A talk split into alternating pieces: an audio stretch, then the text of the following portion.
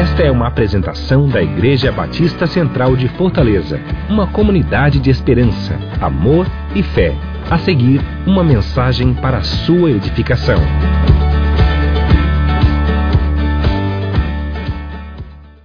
Coloque sua Bíblia aí no livro de Deuteronômio. Eu vou dar uma introduçãozinha e depois a gente vai fazer uma leitura lá no capítulo 6. Só para que você entenda o livro de Deuteronômio é dado por Deus ao povo justamente na, naquela hora em que eles estavam terminando a caminhada no deserto e prestes a entrar na terra prometida.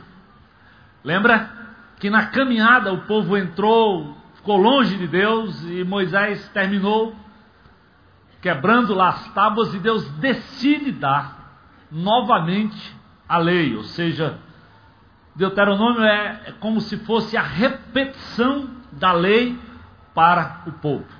Mas Deuteronômio é um momento em que Deus, ou seja, na caminhada do deserto, o povo facilmente andava com Deus, porque a Bíblia diz o quê?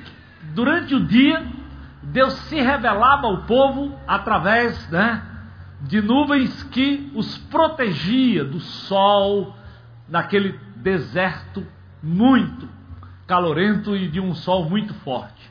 E durante a noite, Deus se revelava, mandando fogo que iluminava o caminho e que, com certeza, porque apesar do deserto ser muito quente durante o dia, muitas vezes ele é muito frio durante a noite, e o próprio fogo, com certeza, contribuía também para aquecer e para que o povo pudesse talvez descansar melhor e no outro dia continuar a caminhada. Ou seja, era um momento em que as pessoas estavam vendo a presença e o cuidado de Deus de manhã, de tarde e de noite. Além de ver, eles estavam experimentando, porque Deus estava dando todo dia, lembra, o maná que descia do céu. O povo recebia talvez aquilo que muitos de nós gostaríamos, né? De receber lá, só ver cair do céu e você talvez não ter que trabalhar, não ter que se esforçar. Era assim que Deus estava cuidando. Deus chegou a tirar água da rocha, no meio do deserto, para saciar a sede do seu povo. Deus mandou pássaros, codornizes, quando eles queriam, porque queriam não só comer maná, mas comer carne. Então, era uma época em que naturalmente, no dia a dia, as pessoas estavam percebendo a presença de Deus. E aqui em Deuteronômio, o povo vai entrar na tão sonhada e dita por Deus terra prometida, onde mana, leite e mel, onde eles iam ter o seu próprio lugar, o seu próprio espaço. E talvez por isso o velho patriarca Moisés estava preocupado como é que o povo ia reagir agora estando na terra, tendo o seu lugar, a terra que mana leite e mel. Porque por incrível que pareça, é às vezes num momento de bênção, às vezes quando tudo vai bem, que nós nos concentramos tanto naquilo que temos recebido e que gozamos, que nos esquecemos do Deus que supriu aquela necessidade. E o velho patriarca estava ligado nisso. E olha só, Deuteronômio 1 e 1.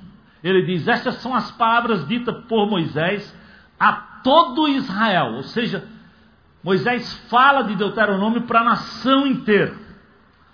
Ao leste do Jordão, na Arabá, já de fronte de Suf, ou seja, eles já estavam bem próximos lá a entrar na terra. Olha o versículo 8 de Deuteronômio, capítulo 1. Ele diz: Olha, eu ponho esta terra diante de vocês. Entrem e tomem posse da terra que o Senhor prometeu, sobre juramento, dar aos seus antepassados Abraão, Isaac e Jacó e aos seus descendentes. Fica ligado como Deus tenta dizer para aquele povo que Deus não tinha sido fiel só com aquela geração, não. Deus já vinha sendo fiel e que a entrada da terra era uma promessa de Deus que vinha já desde os antepassados, desde Abraão, desde Isaac e de Jacó. E agora também seria para os descendentes deles. Meu amado, Deus cuida da minha história e da tua história, da minha vida e da tua vida, do jeito que Ele cuidou dessa nação. Ele cuidou, quem sabe, lá do seu passado. Às vezes, às vezes nós não percebemos. E talvez por isso Deus manda Moisés lembrar ao povo. Porque na hora que as coisas começam ir bem, às vezes parece que nós entramos de tal forma no prazer da vida que nós nos esquecemos do Senhor. Então Moisés diz: lembra que isso aqui é uma promessa não só para vocês. Deus está honrando até as outras gerações. Capítulo 1, versículo 29 e 30. Olha como o velho patriarca quer mostrar como Deus é fiel. Então eu lhes disse: não fiquem apavorados, não tenham medo deles. Ou seja, vocês vão entrar na terra, o que é que Deus tinha dito desde que prometeu a terra? Que lá tinham inimigos. Por isso os espias foram lá.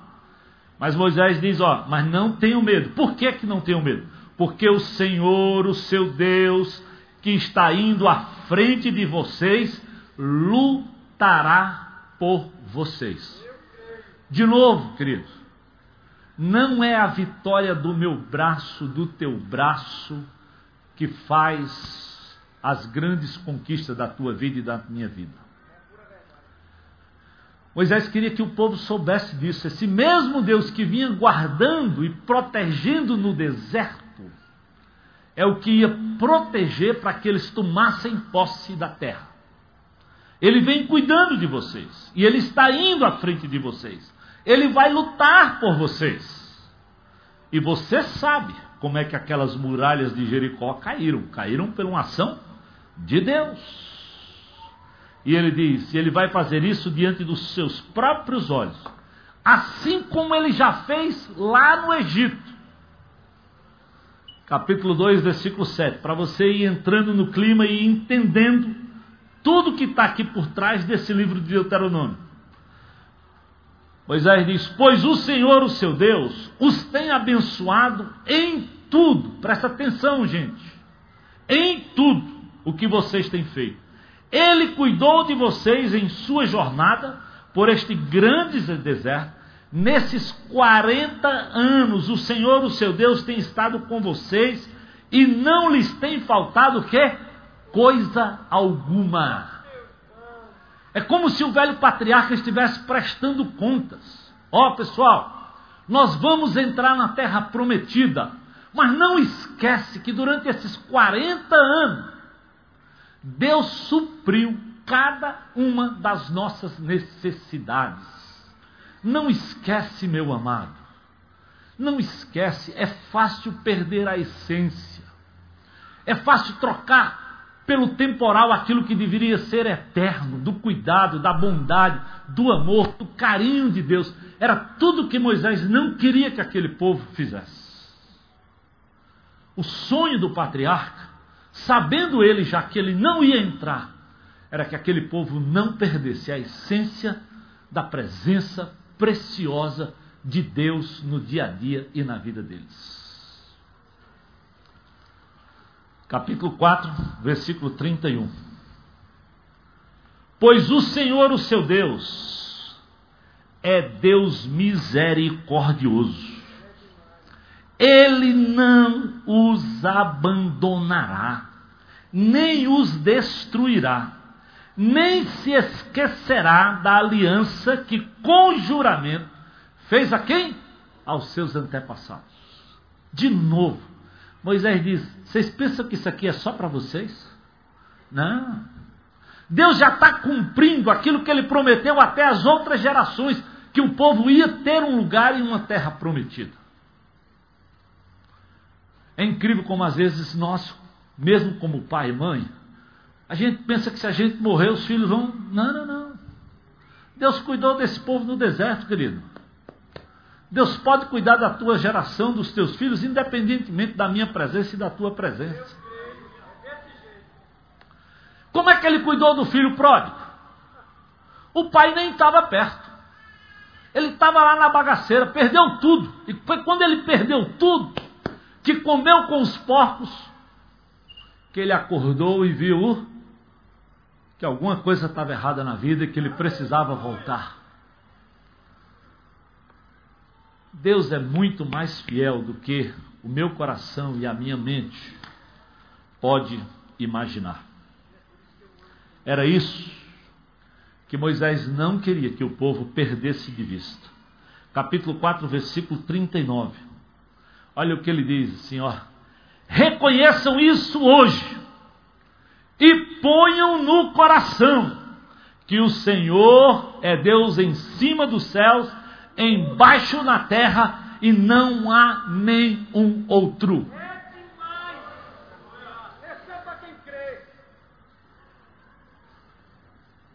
Não olha para outro lugar. De verdade. Mantenha a essência. Não fica vislumbrado com a terra que talvez vocês vão entrar. Capítulo 5, versículo 32 e 33. Por isso, tenham o cuidado de fazer tudo como o Senhor seu Deus lhes ordenou não se desvie nem para a direita, nem para a esquerda. Ande sempre pelo caminho que o Senhor, o seu Deus, lhes ordenou, para que tenham vida e tudo lhes vá bem e os seus dias se prolonguem na terra da qual tomarão posse.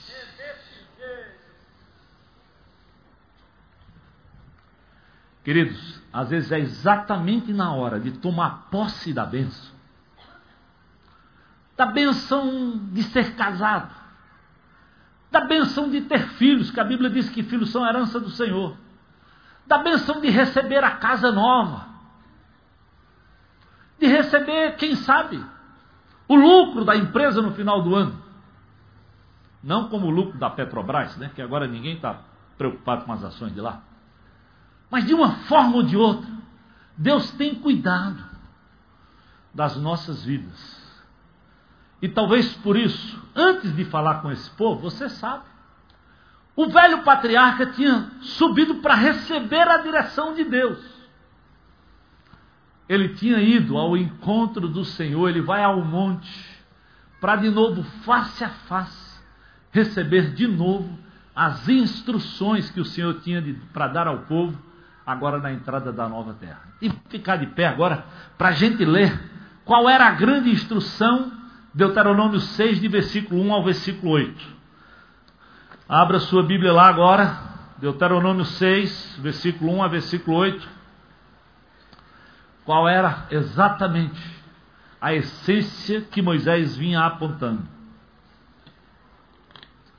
Ele diz assim: Esta é a lei, isto é, os decretos e as ordenanças que o Senhor, o seu Deus, ordenou que eu lhes ensinasse, para que vocês os cumpram na terra para a qual estão indo para tomar posse. Era o momento exato.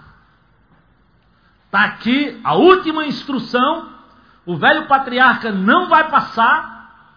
Deus tinha dito que ele não ia entrar, ele só viu a terra, subiu ao monte para receber e ver a terra. E diz: Agora vocês vão tomar posse.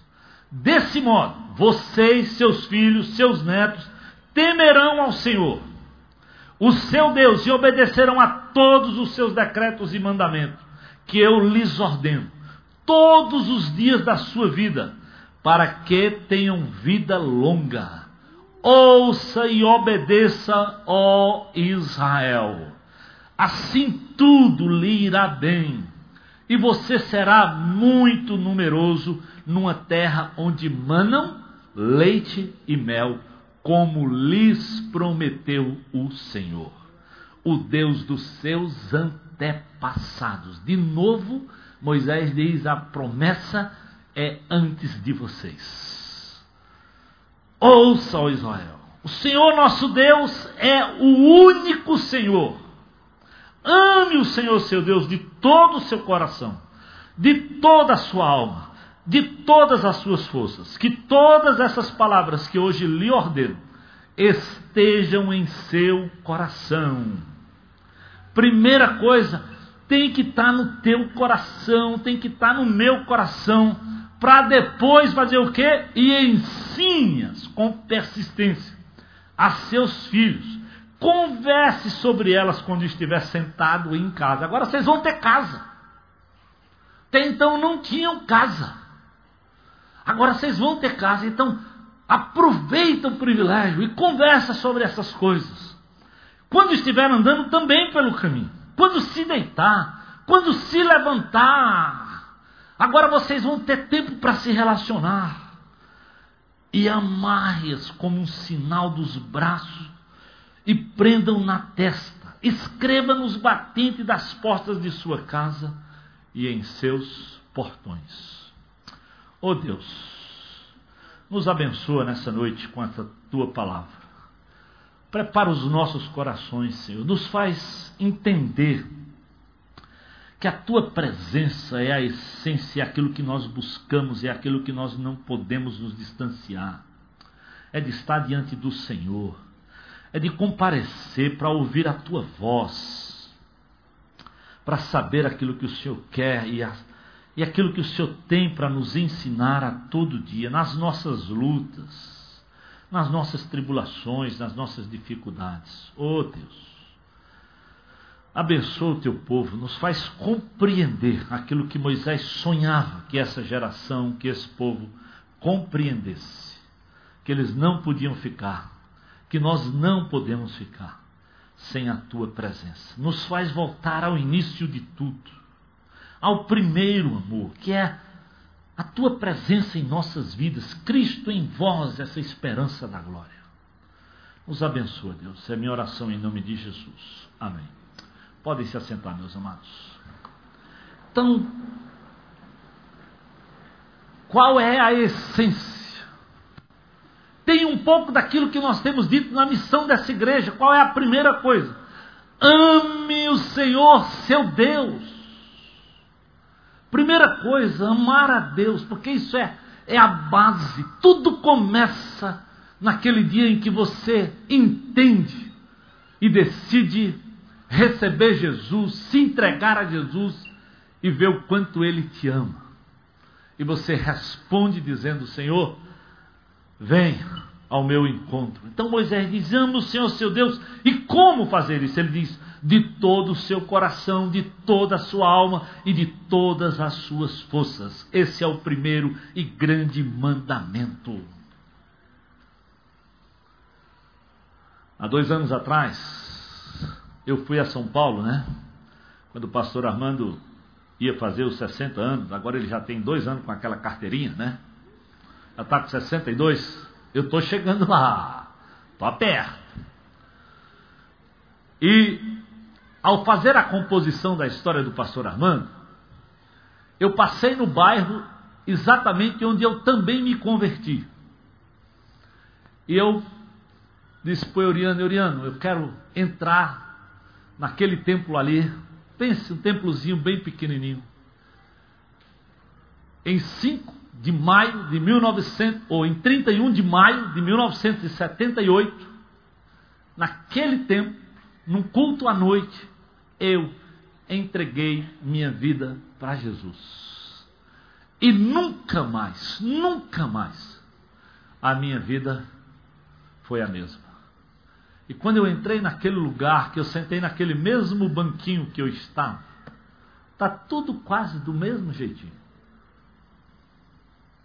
Pense na emoção, difícil segurar as lágrimas, porque naquele lugar, naquele dia, minha vida mudou para sempre.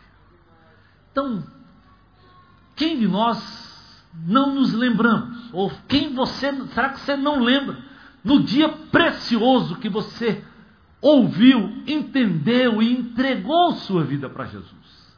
E como essa coisa mudou completamente, porque a Bíblia diz o quê? Se alguém está em Cristo, é uma nova criatura. As coisas velhas passam, tudo se faz novo. É coisa que só Deus pode fazer no coração de uma pessoa. Por isso que nós cantamos hoje, né? Eu, eu posso deixar na cruz. É verdade. Lá, os meus traumas, as minhas dores são entendidas e às vezes são curadas e saradas mesmo. Então, Canaã era a terra esperada. Seus benefícios, suas riquezas, prosperidade, leite, mel, talvez em abundância. Mas podia ser que com tudo isso, o povo já não conhecesse ou não cultuasse ao Deus que de forma tão preciosa cuidou dele nesses 40 anos.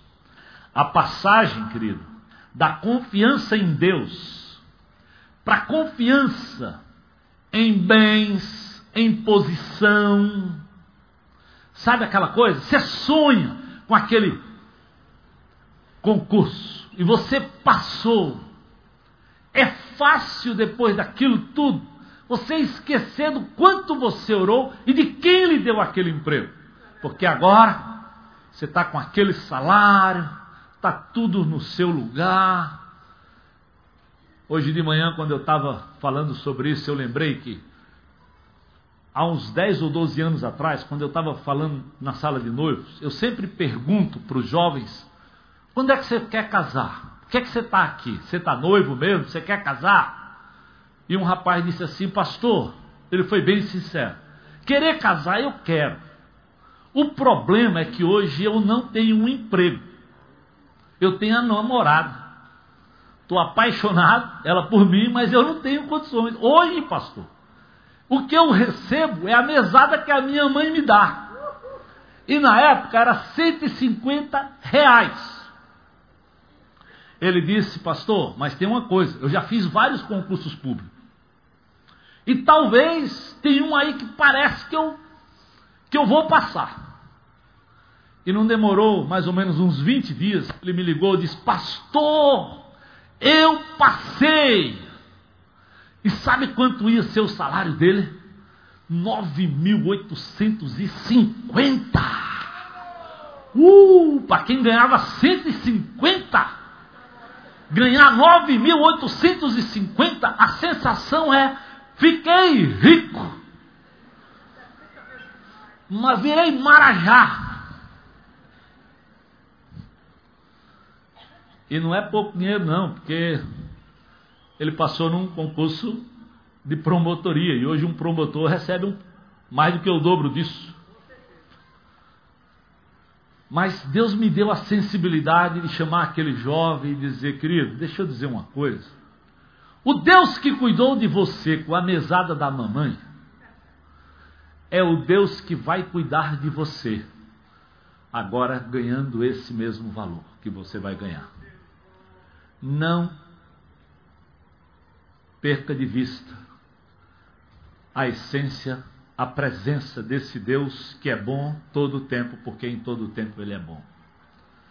É interessante que toda vez que esse jovem se encontra comigo, Agora ele já não é mais tão jovem nem eu. Eu então, né? Ele diz: Pastor, obrigado por aquele conselho. Para que eu não perdesse a essência, para que eu não, não me desviasse. É fácil, querido. Isso acontece com jovens, acontece com pessoas idosas, na minha caminhada da igreja, eu já vi pessoas que eram tão simples, de uma hora para outra começaram a ganhar dinheiro. Aí, quando constrói uma casa na praia, a praia fica mais importante do que a relação com Deus.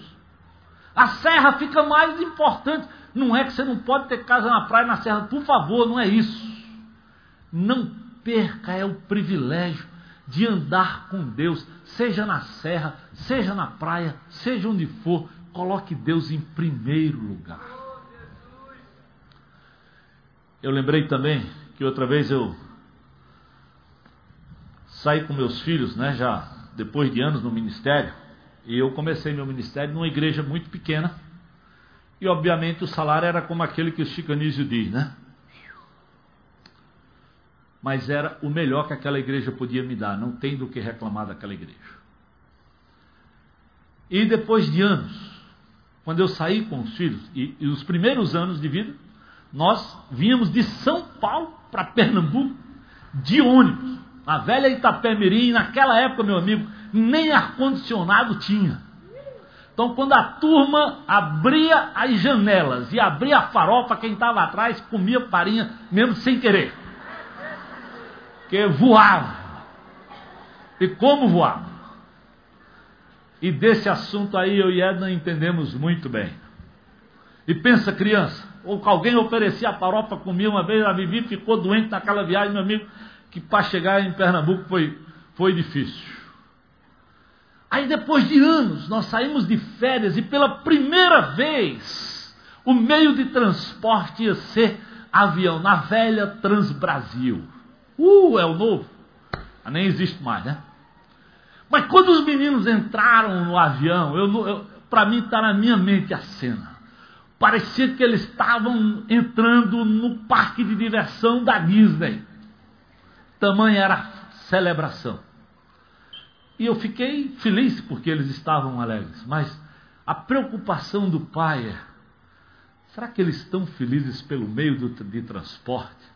Será que eles estão entendendo que Deus cuidou naquele ônibus, naquele golzinho mil, que muitas vezes nós viemos nele, de São Paulo para Pernambuco, como ele vai cuidar nesse avião? E eu parei com eles, dei um abraço e disse: Ó, deixa o papai orar com vocês e dizer uma coisa para vocês. Essas férias podem até ser melhores, porque nós vamos de avião. Mas o que nós não podemos esquecer é que o Senhor foi conosco no ônibus, o Senhor foi conosco durante as nossas viagens de carro. É o mesmo Deus que vai ser conosco agora no ônibus. Então vamos dar glória a quem merece a glória, que é o Senhor, não ao meio de transporte. Porque, queridos, é fácil, é fácil que eu transfira a glória para outra coisa que não para o Deus que cuida de mim e que cuida de você. Era exatamente isso que Moisés não queria que o povo fizesse, ou seja, o povo entendesse que na batalha do coração, o temporal sempre encontra uma forma de abafar o eterno. Preste atenção. Na batalha pelo seu coração, aquilo que é temporal, às vezes encontra um lugar para abafar aquilo que é eterno. Você fica tão ligado naquele momento que parece que a coisa mais importante é aquele namorado, é aquele emprego, é aquele carro quando o eterno que vem com você, como Deus disse assim, vem desde a geração antepassada, está cuidando de vocês e vai cuidar amanhã. Então, não perde de vista, ó Israel, ó IBC, a presença do Deus poderoso, daquele que realmente abençoa a minha vida e a tua vida. Por quê? Moisés disse, porque ele é o único Senhor, ou seja, na prática, na prática, quando uma família de forma intencional é consistente no valor e na procura de Deus, todos vão se empenhar nessa perspectiva única e que vai gerar unidade ao redor desse Deus único e verdadeiro. Por isso Moisés diz: não há outro Deus. Talvez Moisés já sabia que os outros povos tinham outros deuses, mas ó, vocês conhecem o Deus verdadeiro, o único Senhor. Não é diferente, querido. Não é diferente para nós hoje. Quanto nós, mais nós buscarmos o Senhor como peça fundamental, mais facilidade nós teremos em priorizar o que realmente é importante. Quanto mais nós buscarmos o Senhor, nós vamos ter sabedoria para priorizar o que realmente é importante para a minha vida, para a sua vida, para a minha família, para a sua família, para o seu grupo, para a nossa igreja. Porque a verdadeira sabedoria, a Bíblia diz, vem de onde? Vem lá do alto. Lá do alto. O que é que Jesus nos ensina? Mateus 6,33. Busquem, pois, em primeiro lugar o reino de Deus e a sua justiça, e todas estas coisas lhe serão acrescentadas. Quais eram as coisas que Jesus estava falando? O que comer e o que vestir. Aquilo que você se preocupa tanto, o que comer e o que vestir, o Senhor diz: ó, oh, ei, ei, busquem, pois, em primeiro lugar o reino de Deus e a sua justiça, que todas essas coisas lhe serão acrescentadas. Jesus não está dizendo aí, fica preguiçoso aí e deixa, não, não, não. Aí é sua conta.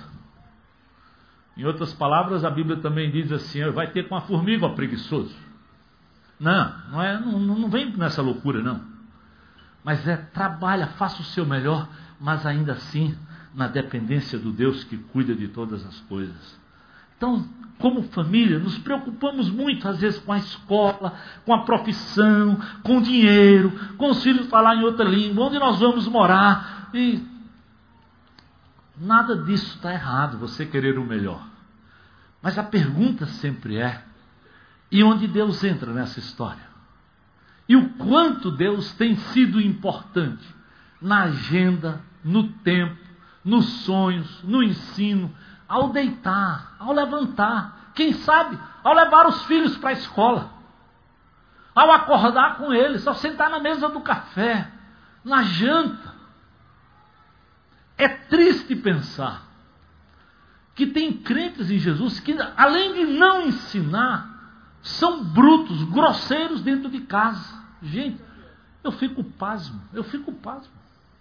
Eu ouço coisas que me deixam assim. Não, eu não acredito, eu me nego a acreditar. Meu pai dizia, quando o camarada era assim, dizia: Meu filho, aí é um cavalo batizado. Eu não posso acreditar que crente é cavalo batizado. Não posso acreditar. Porque, como é que pode alguém que foi batizado pelo Espírito de Deus, que recebeu Jesus, vai viver dentro de casa dessa forma, em gritaria. Não, não, eu, eu, eu, eu me nego a acreditar. Ah, lembra-se daquela ferramenta que a gente fala tanto, que às vezes parece, parece que nós temos sido chatos. Alguns até acham, mas não é não, querido. É porque você não pode buscar a Deus só no problema.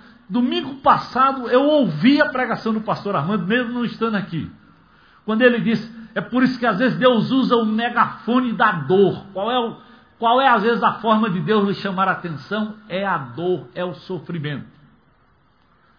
Mas o desafio é que você não procure a Deus só nesses cairós onde Deus vai lá e, e lhe chama de todo jeito. O que Moisés queria era dizer, olha, Deus não vai estar mais dessa forma assim, cuidando, vocês vão ter terra. Mas busquem o Senhor, façam isso dentro de casa, se relacionem, ensinem, mas vivam primeiro no seu casamento ou na sua vida. Onde está Deus na sua agenda? Onde está? Ainda hoje de manhã, ou essa semana, não hoje de manhã, essa semana, lendo o livro de Crônicas, olha só, 1 Crônicas 16, 11 e 12.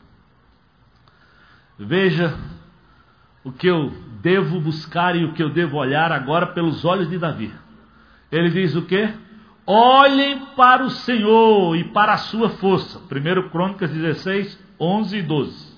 Olhem para o Senhor e para a sua força. Busquem sempre a sua face. Lembrem-se das maravilhas que ele fez, dos seus prodígios e das ordenanças que ele pronunciou. Olha primeiro para o Senhor, busque primeiro a face do Senhor. Lembre-se das maravilhas que ele já fez. É interessante como a Bíblia fala do presente e diz, mas olha para o passado. Porque às vezes o presente é tão bom que você esquece que lá no passado, quando você não tinha nada, quem sabe Deus cuidou de você. Aquele tempo que você morava, quem sabe lá no Pirambu, lá, sei lá onde, lá no Umirim da vida, não sei aonde. Onde eu morei. Vocês acham que eu não lembro que Deus cuidou de mim lá naquela vilazinha chamada Guanumbi, que nem existe no mapa? Só para você ter uma ideia, eu sei, querido, lá naquele lugar não tinha luz elétrica. Onde eu passei até os 10 anos, não tinha posto, não é, não é hospital não, não tinha posto de saúde. A maior farmácia do lugar era da casa da minha mãe, era desse tamanho. Tinha lá mercúrio cromo, algodão e esparadrapo. E uns remedinhos chamados interovioforme e cibalena. Ah, é o novo? Vocês nem sabem, não? Nem tem mais isso. Ah, eu sei, amigo. Eu sou desse tempo aí, 5.9. Sei bem. Mas Deus estava lá, como está aqui hoje. Como está aqui hoje. Por isso Deus diz: olha para os antepassados. Olha para como o Senhor foi fiel lá. Ele é fiel aqui. Lembra disso, diz. Olha, olha o que Jesus diz para a igreja, agora para nós. João 15, 5. Está lembrado? Eu sou a videira, vocês são os ramos. Se alguém permanecer em mim e eu nele, esse dará muito fruto. Presta atenção, por quê? Porque sem mim vocês não podem fazer coisa alguma. É puro e simplesinho. Não tem meio termo. Se vocês permanecerem em mim, vocês vão dar frutos. Infelizmente, nós crentes pensamos que nós, depois que aceitamos Jesus, podemos viver de qualquer forma. Não dá, não dá. Eu preciso buscar o Senhor, porque a Bíblia me diz que o temor do Senhor é o princípio da sabedoria. Não importa, com 40 anos de convertido, como eu já estou chegando lá, não importa se com 30 anos de ministério, não interessa. Eu preciso marcar o meu encontro com Deus todo dia, todo tempo. Eu preciso ouvir a voz de Deus. Era isso que Moisés queria, que esse povo entendesse que a essência é: volta lá para a presença do Senhor. Lembra que sem Ele você não pode produzir. Lembrar que Deus é Deus, meu querido, não resulta em maior tensão, e sim em maior confiança. Nós vivemos hoje uma sociedade medrosa, assustada, pasmem, suicida. Todo mundo sabe, nunca teve tanta depressão como nos dias atuais, nunca teve tanto suicídio, desde a adolescência, da juventude, da velhice, como nos dias atuais porque também nunca teve tanta gente se achando mais inteligente do que Deus, mais independente de Deus do que de qualquer coisa. Todo mundo tem sua filosofia, todo mundo tem sua esperteza, todo mundo sabe a saída, é custo de todo jeito para você ser feliz, mas quando espreme não dá nada. Porque só Jesus muda a tua história. Só Jesus entende as minhas dores e as tuas dores. Só em Deus eu encontro descanso. Por isso ele diz o quê? Lembra de Mateus capítulo 11? Aquele, aqueles dois versículos são preciosos. Ele diz: Ó, vinde a mim, todos os que estão cansados e sobrecarregados, e eu lhes darei descanso. Tenham sobre vocês o meu jugo, aprendam de mim, porque eu sou manso e humilde de coração, e vocês encontrarão descanso para as suas almas. Descanso. Aí o cara acha que acha descanso tomando chá, não sei que lá. Aí toma o chá, né? Aí sobe no monte, não sei de onde. E vai para o profeta e para profeta. Mas não, vai para Deus, meu amado. Abre a Bíblia, deixa Deus falar contigo. Nós estamos todo o tempo dizendo isso. Porque o mesmo Deus que habita em mim, habita em você. O que é que a Bíblia diz em Atos 1 e 8? Mas recebereis poder. Quem? O pastor? Não. Era para toda a igreja, mas recebereis poder ao descer sobre vós o Espírito Santo de Deus. Sabe aquele que Jesus disse que nos ensinaria todas as coisas? Todas as coisas, o Senhor diz.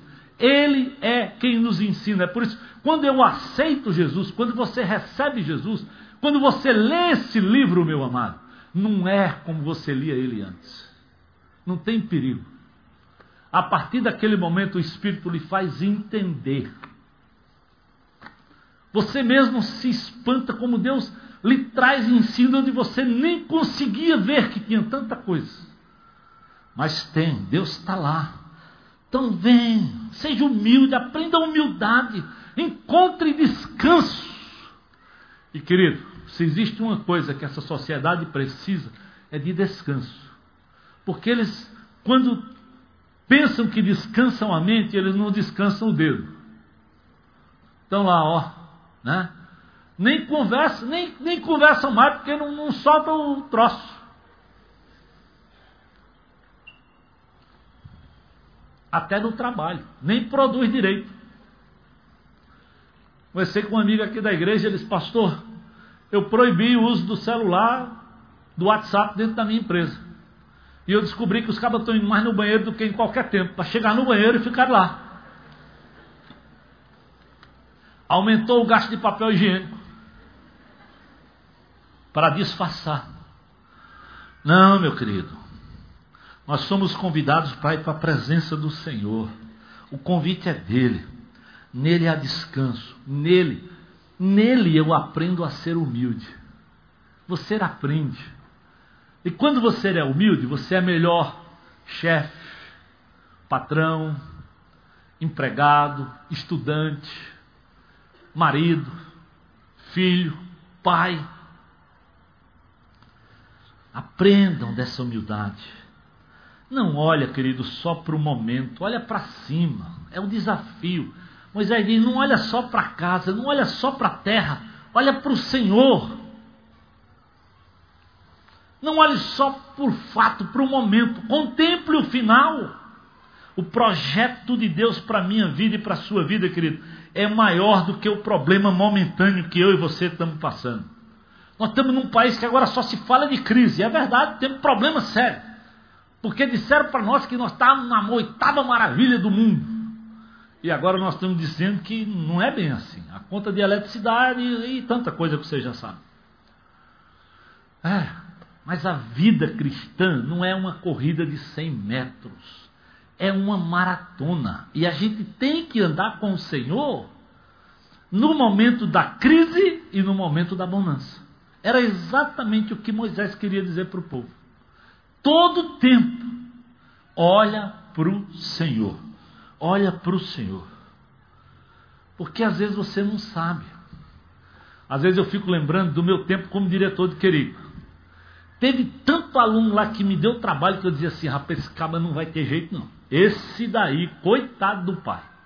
E sabe um camarada que me deu muito trabalho lá? Quem está aqui mais tempo, lembra do Gabriel. Mas o Gabriel, Jesus entrou na vida dele, mudou a história daquele rapaz, mas mudou que eu fiquei. O ano passado eu fui visitá-lo num outro país, eu fiquei impressionado ao ouvir a fé a caminhada, o zelo dele com nós, estávamos sentados na mesa. Lembro claramente, eu e Edna, ele e a Clarice. E ele disse assim: Pastor, deu tal hora, essa é a hora do nosso filho dormir. O senhor dá licença cinco minutinhos, porque eu vou orar com ele. Eu vou sentar lá, cantar a musiquinha junto com a Clarice e depois a gente volta.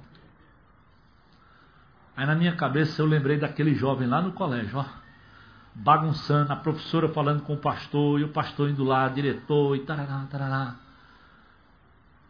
Eu saí daquela casa dizendo assim: esse Jesus é incrível. Ele realmente faz infinitamente mais. É por isso que eu digo: ei, pai, ei, mãe, talvez esse menino que está dando muito trabalho hoje, talvez essa filha que está dando muito trabalho hoje, Talvez a esposa que está dando muito trabalho, o marido que está dando muito trabalho hoje, ora por ele. Clama por ele. Confia que Deus pode tocar no coração dele, pode mesmo, e mudar completamente. Tem horas, querido, que dinheiro não resolve, os amigos não resolvem, mas Deus sempre pode resolver. Sempre pode resolver. Sempre pode. Pode aplaudir o Senhor, é verdade. E é simples porque, sabe por quê? Porque só Deus, presta atenção nessa frase, só Deus me ama incondicionalmente. A Bíblia diz, ó, ainda que uma mãe abandone um filho que está amamentando. Ou seja, a Bíblia vai para aquele caso extremo. Que se já é difícil uma mãe abandonar um filho, imagina aquela, aquele que ela está amamentando. Mas, ela, mas a Bíblia diz: ainda que uma mãe faça isso, o Senhor diz: Mas eu não vou te abandonar. Eu acredito! Você, você não lembra dessas palavras, não? Jesus diz o quê? Eis que eu estarei convosco todos os dias até a consumação dos séculos. Entra Roberto e sai Roberto, que não é o, o Carlos, é o Cláudio. Né? Entra governador, sai governador. Entra presidente, sai presidente. Mas Deus está lá. E Ele continua cuidando do seu povo, cuidando da minha vida e cuidando da tua vida, meu amado. Lembra disso, lembra disso, porque tem horas que a gente precisa se voltar exatamente para o que é eterno, para aquele que cuida de nós. Então, veja o seu coração. Então Moisés está lá dizendo: olha, consulte o Senhor, Ele é o único Senhor. Só Deus pode curar as dores da minha alma, exatamente como nós cantamos. Então ele diz: busque Ele de todo o coração, de toda a tua alma e com toda a tua força.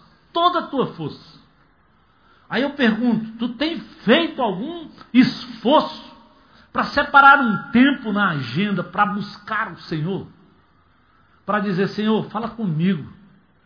Deus me ajuda a cuidar desse menino, me ajuda a cuidar desse marido, me ajuda a cuidar dessa esposa, a lidar com esse chefe, com essa professora, com esse aluno, sei lá. Eu não sei, mas você sabe aonde talvez está doendo, né? Então, busca o Senhor. Antes de qualquer coisa, Moisés vai exatamente para a presença de Deus para dizer para o povo: de novo hoje de manhã. Eu li primeiro Crônicas, olha só, 28, 9. Vai lá na tua Bíblia, talvez esse texto não tenha aí. Primeiro Crônicas, hoje de manhã, antes de vir aqui pregar para vocês, eu fui lá ler primeiro Crônicas 28, 9, ao fazer o meu, minha própria meditação. Ele diz assim, ó, e você, meu filho Salomão, reconheça o Deus de seu pai, e sirva-o de todo o coração e espontaneamente, pois o Senhor sonda todos os corações e conhece a motivação dos pensamentos. Se você o buscar, o encontrará. Se você o abandonar, ele pode rejeitar você para sempre. Busque o Senhor. Graças a Deus que hoje Deus não vai nos abandonar para sempre. Não vai. Jesus diz que se você está em Cristo já é nova criatura. As coisas velhas já passaram. Mas busque o Senhor de todo o teu coração. Reconheça que Ele é o Senhor da minha vida e da tua vida. Então, que não é religiosidade, não é aquilo que você faz. Não, é andar com o Senhor, é amar Deus de todo o teu coração. Lembra? Em Mateus 22, 35 a 39, um perito da lei vai exatamente para Jesus e diz, tentando pôr Jesus à prova, ele diz: Mestre, qual é o mandamento, o mandamento da lei? O que é que Jesus responde? Ame o Senhor, o seu Deus, de todo o coração, de toda a sua alma, de todo o seu entendimento. Esse é o primeiro mandamento. Jesus repete exatamente o conselho que o patriarca Moisés deu lá. Ame, busque Deus em primeiro plano. E Jesus vai mais, diz: e sabe qual é o segundo? Ame o seu próximo, como a si mesmo. Por isso, lá em João 13, 34 e 35, ele diz: Um novo mandamento eu lhes dou. Qual é? Amem uns aos outros como eu os amei. Vocês devem amar uns aos outros. E com isso, todos saberão que vocês são meus discípulos se vocês amarem assim uns aos outros. Cuidado, querido. Às vezes nós valorizamos muito que o perito da lei queria era o detalhe. Ele estava lá para apanhar Jesus. E às vezes em casa tem pai, tem mãe, tem alguém que quer dar uma biblada no menino, ou, ou, filho no pai. Isso não leva a lugar nenhum, querido. Vai para a presença de Deus, ora por ele, abre a Bíblia e diz assim: Pai, ei, filho, sabe o que Deus falou comigo? Fala o que Deus falou com você. Porque ele vai entender, puxa vida, meu pai não vai só atrás. Tem hora que a gente vai ensinar mesmo, mas o, o que é que a Bíblia diz para ensinar? Primeiro coloque no seu coração. Se você colocar no seu coração, aí você vai ensinar naturalmente. Porque ele vai ver que está no teu coração, você vai ter modelo, você vai andar com o Senhor, ele vai ver Deus na tua vida. O grande problema dessa sociedade, ou desses filhos hoje de crentes, é, exatamente isso: eles não veem coerência no discurso da pra, com a prática. Ainda hoje eu, eu ouvi pessoas dizendo, pastor, não tem nada a ver que fala com o que vive. Meu Deus, eu. Às vezes a gente pensa que a hipocrisia só era lá dos fariseus. É não, querido. Ela pode se revelar nos nossos dias, e eu tenho que dizer, Deus nos guarde disso, tenha misericórdia da minha vida. Oh Deus, me faz acordar, perceber, ouvir, ouvir. Pergunta para tua esposa. Pergunta para os próprios, pergunta para o irmão. A gente tem ensinado aqui essa coisa de, de ter um prestador de contas. Abre, planeja né? e avalia. Deixa alguém lhe dizer. Ouve o outro para ver se você está realmente andando em amor e andando como o Senhor queria. Sabe por quê?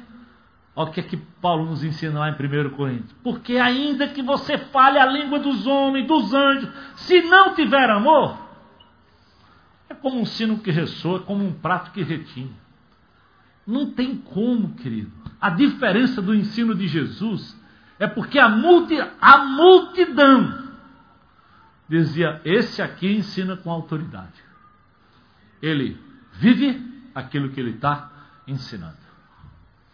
Se a multidão podia ver em Jesus, imagina a mulher que está em casa, imagina o marido que está em casa, imagina os filhos que estão lá, imagina quem anda com você na empresa, quem anda perto de você. Por isso, ainda que eu fale a língua dos homens, se não tiver amor, Religiosidade sem amor, diz Paulo em 1 Coríntios 13, não vale nada. Por isso, aprendamos desse amor de Deus. De novo, o que é que o velho patriarca desafia? Somos desafiados, em Deuteronômio 6, 6 7, a uma fé pessoal, relacional e de coração.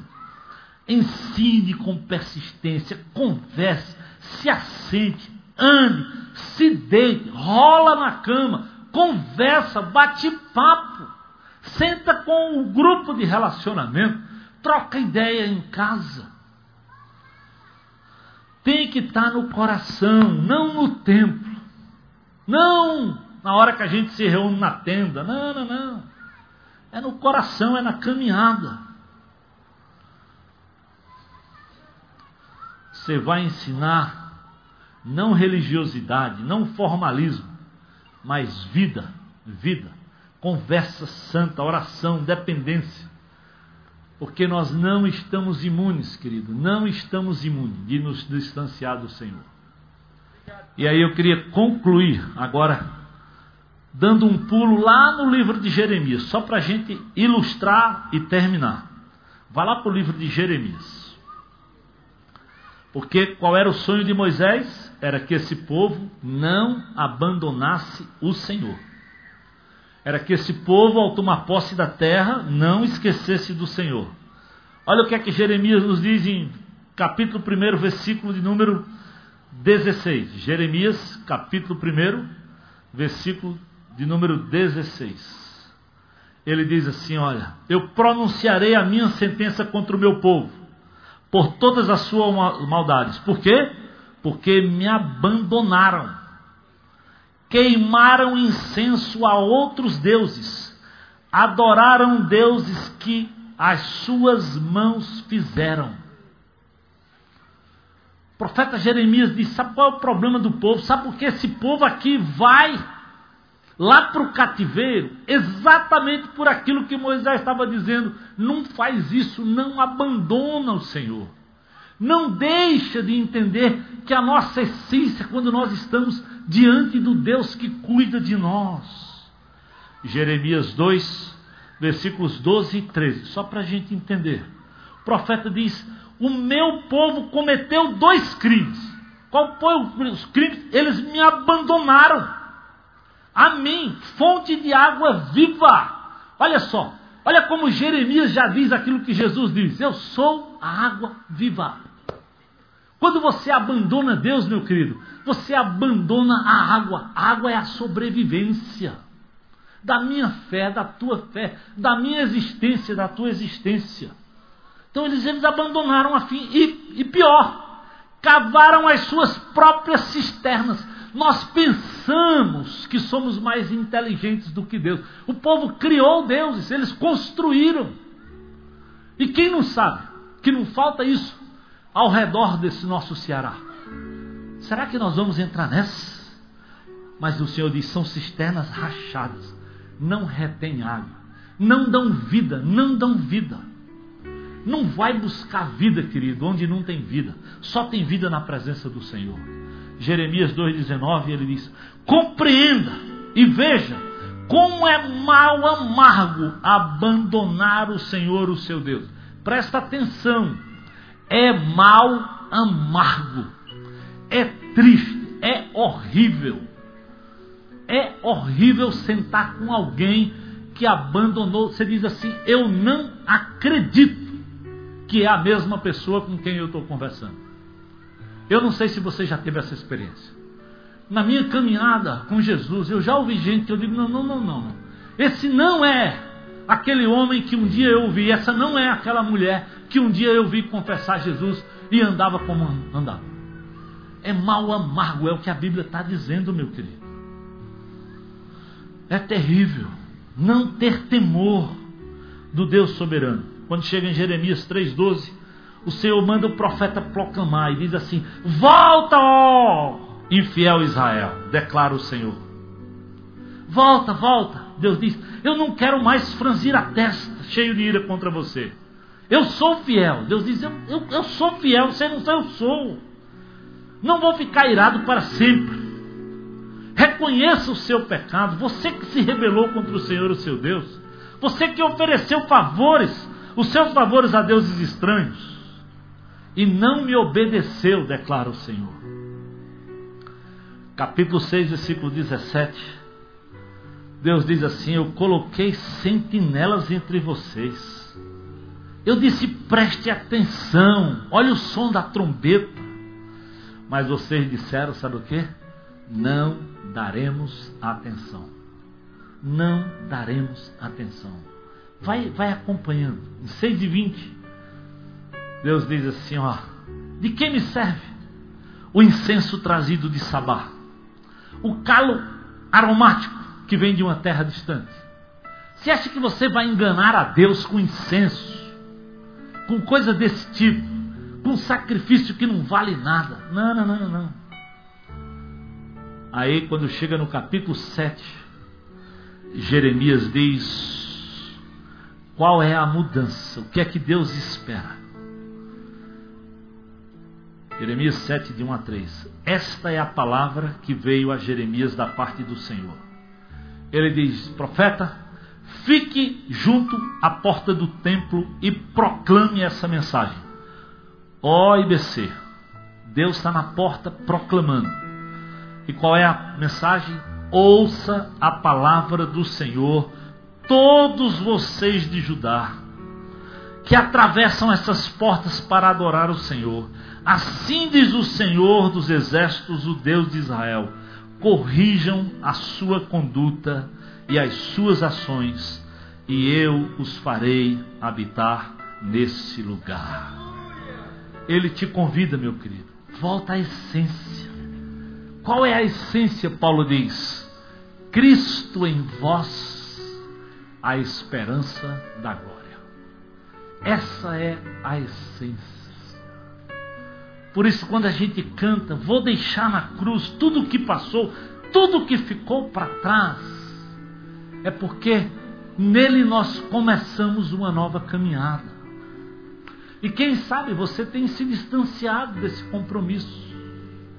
E hoje, assim como Deus chama Israel, Ele nos chama, Ele diz: Vinde a mim. Talvez você está cansado, está sobrecarregado reconhece que não anda perto do Senhor. E o convite é para você mesmo. Vem a mim. Volta para a essência.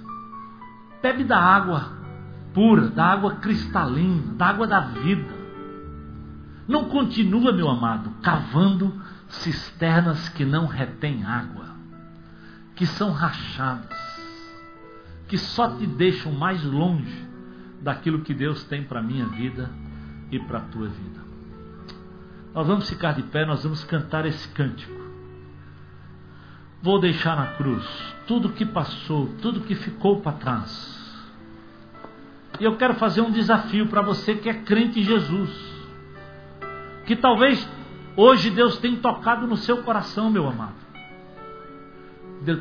Deus tem falado com você. E você diz, pastor, eu prefiro, eu preciso voltar. Eu tenho andado longe, distante, eu sei, precisa ter coragem de admitir isso. Mas lembra, Ele está te convidando, Ele me convida, Ele me dá a oportunidade, Ele é fiel. Ele não vai franzir a testa para você. E se Deus estiver falando com você, vem aqui, eu quero só orar com você. Você que é crente em Jesus. Saia do seu lugar e diga, pastor, eu quero voltar para a essência eu quero dizer, Senhor, eu quero estar na tua presença, eu quero te buscar, eu quero te cultuar. Se Deus estiver falando com você, é de você. Tenha coragem, chega aqui à frente enquanto eu vou orar. Eu quero que Deus faça isso e nós vamos em seguida cantar essa música. Deus, obrigado pela tua palavra. Eu não conheço o coração do teu povo, o Senhor conhece. Mas talvez hoje o teu espírito tenha falado, Senhor dá a cada um deles a determinação de dizer: Senhor, eu quero voltar à essência, eu quero estar na tua presença, eu quero olhar para a cruz, eu quero lançar sobre o Senhor essa luta, esse pecado. Eu não quero mais colocar água em cisterna rachada. Eu quero beber da água cristalina. Eu quero beber do Senhor. Oh Deus, abençoa esses que aqui estão. Quero também fazer um convite. Talvez você está aqui e nunca entregou sua vida a Jesus. E quem sabe hoje você está dizendo, pastor, eu também preciso desse Jesus. Eu quero confessá-lo como Senhor e Salvador da, sua, da minha vida. Se Deus estiver falando com você e você nunca fez, é sua oportunidade Vem aqui também. Diz: Eu quero, eu quero entregar. Alguém, saia do seu lugar. Chega aqui. Aleluia. Amém. Glória a Deus. Aí onde você está, pode vir à frente. Diga: Eu quero entregar a minha vida a Jesus. Se há mais alguém, essa é a oportunidade. Junte-se aqui a nós. Diga: Eu não quero continuar longe de Deus. Está pesado demais. Eu quero encontrar descanso. E em Jesus há descanso, a salvação, a perdão e a sua oportunidade de não continuar, você não tem como carregar o peso. E Jesus te convida, vinde. Você que está aí, pode vir o pessoal aqui para abraçar esses irmãos e vamos orar mais uma vez. Deus, obrigado, Senhor, obrigado pela vida desses irmãos e irmãs. Obrigado por essa vida, Senhor, que também te confessa como Senhor e Salvador. Oh Deus, nos ajuda a voltar para a essência, a te colocar como centro de tudo, a cantar com ânimo, com empolgação, Deus, quem tu és para a nossa vida.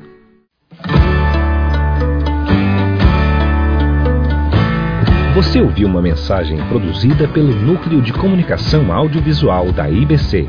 Que conta com um vasto catálogo de mensagens em áudio e vídeo.